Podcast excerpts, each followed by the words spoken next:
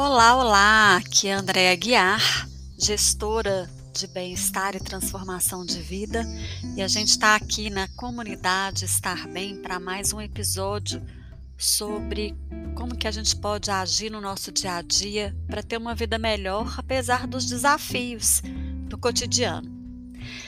Hoje eu quero conversar com você sobre um alerta bem recente da Organização Mundial de Saúde sobre a importância e a necessidade da gente movimentar o nosso corpo. É isso mesmo, gente. Recentemente, a Organização Mundial de Saúde publicou um relatório dizendo que sedentarismo pode adoecer cerca de 500 milhões de pessoas até 2030. Isso não é uma coisa, uma surpresa. Quando a gente vê o número, aí a gente se surpreende. Mas nós há muito tempo estamos vivendo uma, uma um dia a dia de muito sedentarismo, né? Nós não estamos fazendo atividades físicas como fazíamos antigamente, porque nosso trabalho hoje é muito mais mental do que físico e o ritmo de trabalho é tão intenso, tão enlouquecedor, as demandas tão absurdas que nós deixamos de lado essa parte, que é a movimentação do nosso corpo. Infelizmente, essa é uma realidade de muitas pessoas que estão principalmente imersas no mundo corporativo. Eu mesma sofri muito com esse contexto do sedentarismo. Quando eu atuava como advogada tributarista em uma multinacional, eu tive uma lesão no pescoço por estresse. A minha musculatura, que não estava sendo trabalhada, é, ela ficou muito enrijecida devido ao estresse, né? Então juntou a situação de preocupação excessiva com o despreparo físico e eu simplesmente travei. Era uma dor, gente, difícil até de explicar. Eu sei que eu tive que ir para o hospital, usar aquele colar cervical por muitos dias e me jogar num processo intenso de fisioterapia para me recuperar. No final das contas, tudo deu certo, porém, qual era o remédio? Fazer atividade física para fortalecer a minha musculatura e, claro, que isso ia também trazer uma consequência na minha saúde mental. O fato é que o corpo ele pede a conta quando a gente não cuida dele, né? E colocá-lo em movimento é uma das maneiras de autocuidado. É, os benefícios da atividade física são diversos.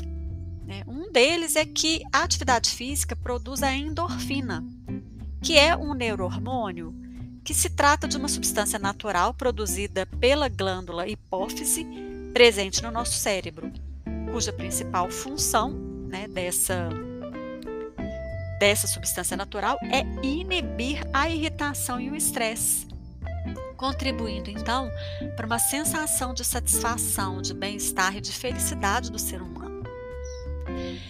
Ou seja, se você quer ter uma performance boa no trabalho, você precisa olhar a atividade física como um investimento na sua vida profissional.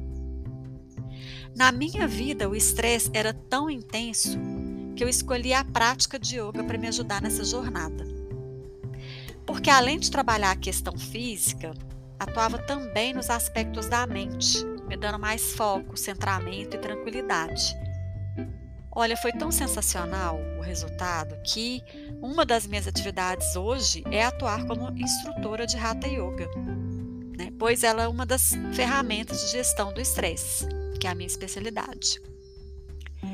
Ok, mas hoje eu quero deixar aqui, além desse alerta, algumas orientações para você se colocar em movimento. Vamos lá? Muito bem. Se a sua empresa proporciona benefícios como descontos em academia, aulas online de atividades físicas, seja pilates, yoga ou o que seja, né? Espaços internos para atividades, aplicativos, enfim, Independente da ferramenta, use essas ferramentas Parece óbvio, mas não é. Eu conheço muita gente no corporativo que não usufrui do que a empresa oferece. Os motivos, claro, são muitos, inclusive falta de apoio por parte da liderança, isso é um forte motivo, ou então uma desconexão entre o discurso e a prática da empresa. Se isso é fato, então há uma necessidade de se conversar internamente sobre essa situação na empresa. Outro aspecto: se organize. Se organize e escolha algo que seja prazeroso para você. Fazer aquilo que dá resultado porque te falaram ou está na moda, mas você não curte fazer, hum, é um tiro no pé. Então, procure experimentar. Experimente até encontrar algo que te encante, que te fascine. E faça o que for possível. É melhor feito do que perfeito. E além disso, estabeleça isso como uma prioridade. Muda o foco da sua mente.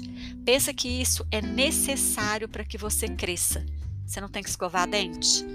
Você não tem que aprender uma outra língua, desenvolver uma habilidade, que seja. Então, essa é uma das necessidades que você precisa para crescer profissionalmente.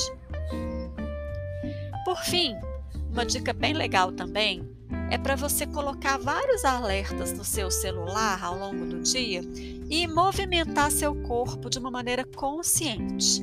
Então você está lá trabalhando, desenvolvendo um relatório, Aí o alerta vem lá no seu celular, você dá uma paradinha, alonga o corpo, levanta, dá uma andada, entregue os documentos que você precisa entregar no RH, por exemplo, subindo as escadas, ao invés de pegar o elevador.